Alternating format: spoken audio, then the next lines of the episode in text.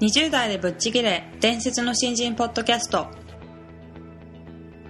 伝説の新人ポッドキャストはさまざまな業界で伝説的な活躍をしているゲストをお招きし20代の皆さんに向けて優秀な人材と言われるレベルではなく圧倒的に突き抜けた人材になるためのヒントをお伝えしていく番組です。本気の20代に火をつける伝説の新人養成プロジェクトがお送りいたします。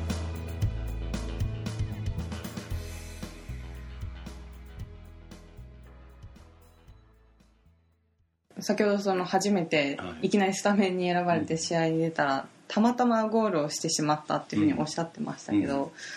そのたまたまっていうのもそれまでの積み重ねがないとできないかなと思うんですそうですね。積み重ねって言ってもでも本当に、うん、なやっぱりプロの世界とはい。高校生のレベルでは本当こう天と地というか、うん。すごく差があって、そう。だから実力ではまあ絶対にないですけど。あ違うこれは言い切れますね、うん。実力ではないですけども、まあ、ただその運というんですかね、うん。もちろん準備をしなければ僕は運は来ないなと思っているので、はい。はいだからある意味こう本当にわずか0.1%かもしれないけども、まあ、その試合に出たいとかやっぱり活躍するっていうこう思いをずっと持っていてうんプレーをしてたので、まあそういった意味ではそこの本当に少ない数字にうまくこうその運が乗っかってきてうん。でそれを僕はまあ掴むことができたのかなっていうふうには今思いますけど全く実力では絶対ないですこれは。僕は本当に高校卒業する前にからもうジェフの練習に行かせていただいて、はい。でトレーニングをしたんですけどもまずね周りのサポーターファンが違いましたね。僕はまあ一応高校時代も少し有名でしたけども、うん。はいまあでもサポーターの方は本当に10人ぐらいとか練習終わった後にサインくださいとか、はい。高校時代見てましたよとか頑張ってうんうんうんうん。ねとかって言われるぐらいだったんですけどその試合を経てうん結果を残した瞬間に次の日に300人ぐらい僕の列に長蛇が並んでへでサインをして写真を撮ってでもうメディアも今まで僕インタビューもあんまり受けたことなかったんですけども、はい。でも本当に何十社とこう来てうん。で囲まれてで、まあ、そういう環境が一気にこう変わったというか。だから周りももちろん驚いたでしょうし僕自身がね戸惑ったというかこんなすごいんだっていう。うん。でも反面人間はやっぱりそういうふうにされると嬉しくなるじゃないですか、はい。そうですよね。ああここれがプロなんだなって嬉しいなっていうやっぱ思いと、うん。まあこれを続けたいなっていう思いがやっぱり自然と出てきたのかなと思いますけどね、うん。割とこうそういうチャンスって、はい。今もう素人目で見てても、はいまあ、野球でいうとそれこそゆうちゃんがこう使ってもらえたり、はいはい。こうチャンスってもらうじゃないですか、はい。でそこで活躍するとね今のジョーさんの話に行くんですけど、はい。活躍できない人も結構いっぱいいるじゃないですいかますね。なこれなんか差があるんですかね今こう振り返ってみると。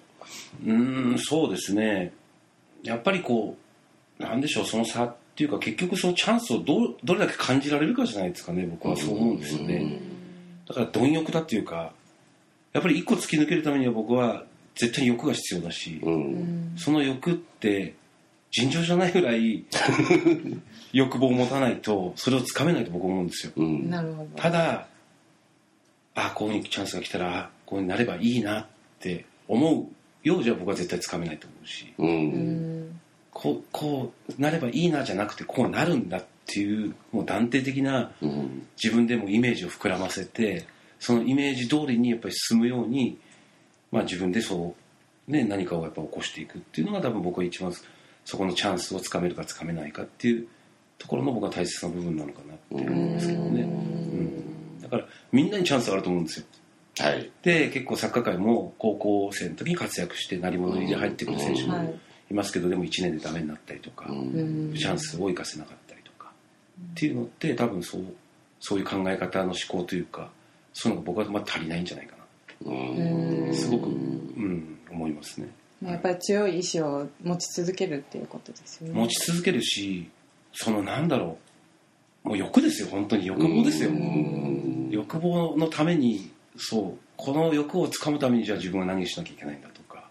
絶対こういうふうにイメージ通りにするためにはじゃあどうしようってどんどんどんどん広がってくると思うんですね考え方そうするとやっぱりそれにどんどん近づいていけるんじゃないかなって思いますけどねただそれを大きく言って運とかね運ですかねはい。とかって言いますけど僕は運も多分き寄せられるじものじゃないかなと思いますけどね。うん。実際そのこう1試合目に得点入れて、はい。翌日からガラッと変わったじゃないですか、はい。なんとなく僕の記憶だとその後すごい快進撃だった気がしてるんですけど、そうですね。え J リーグから開幕4試合連続ゴールえ、そんなそんな感じでしたよね、これまだ記録に残ってるみたいですけども、でもそこでやっぱりこうなんでしょうもちろん自分も嬉しかったし環境が変わって注目されだして、うん。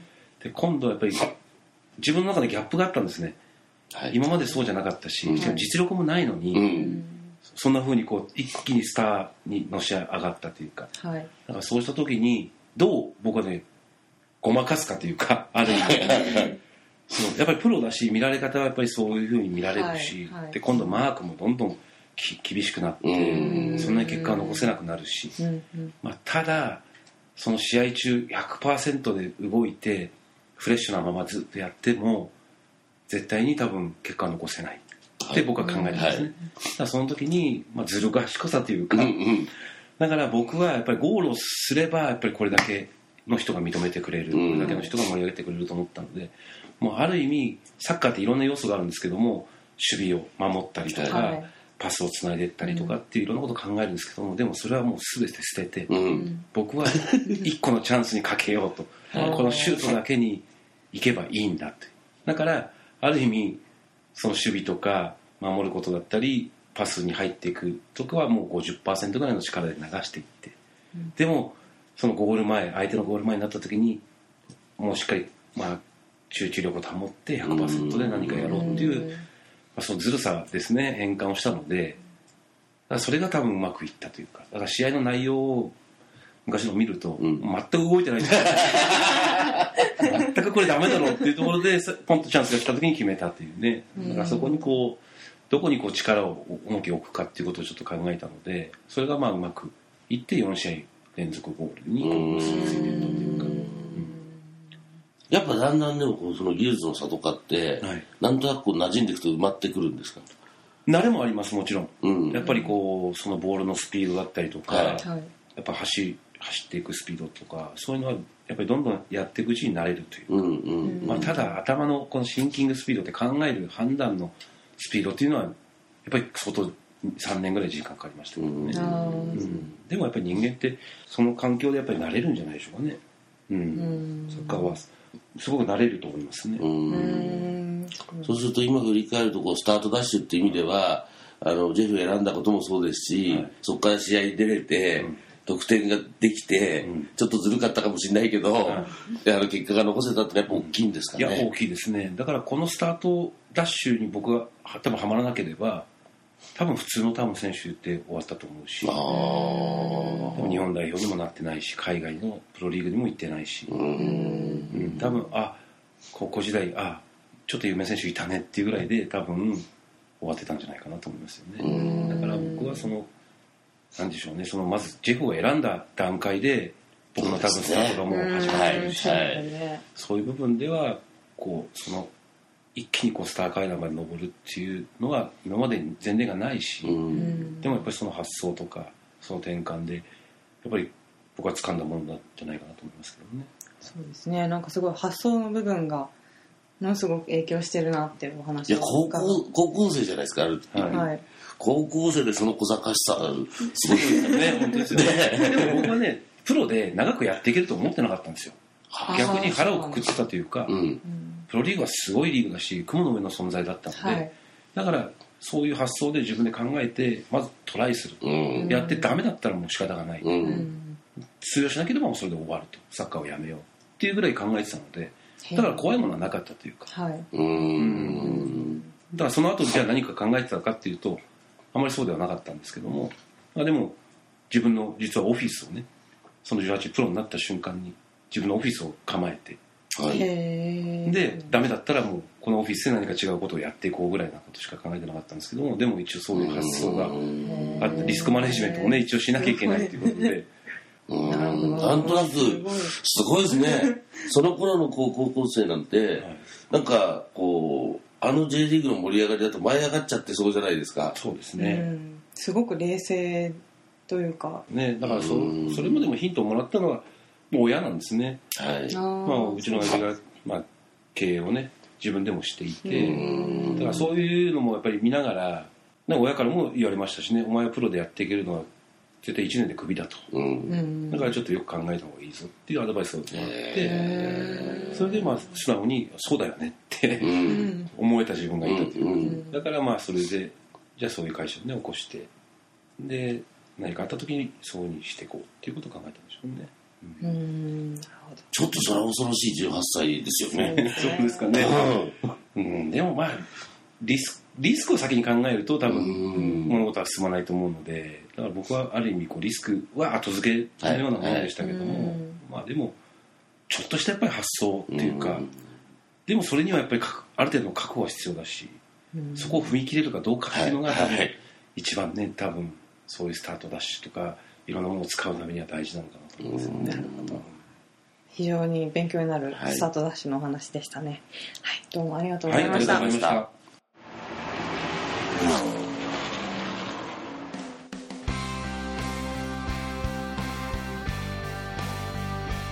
た。本日のトークはいかがでしたでしょうか？伝説の新人養成プロジェクトのホームページおよびに Facebook ページでは新人時代を誰よりも早く駆け抜けるためのヒントや講座情報など日々更新していますのでぜひ一度ご覧ください。検索キーワードは伝説の新人です。また集英社より出版されている伝説の新人20代でチャンスをつかみ突き抜ける人の10の違いでは20代のうちから身につけておくべき習慣について分かりやすく解説しています。ぜひ皆さんも突き抜けるための思考や行動習慣を新人時代の今にこそ自分のものにしていってくださいこの番組は伝説の新人養成プロジェクトの提供でお送りしました。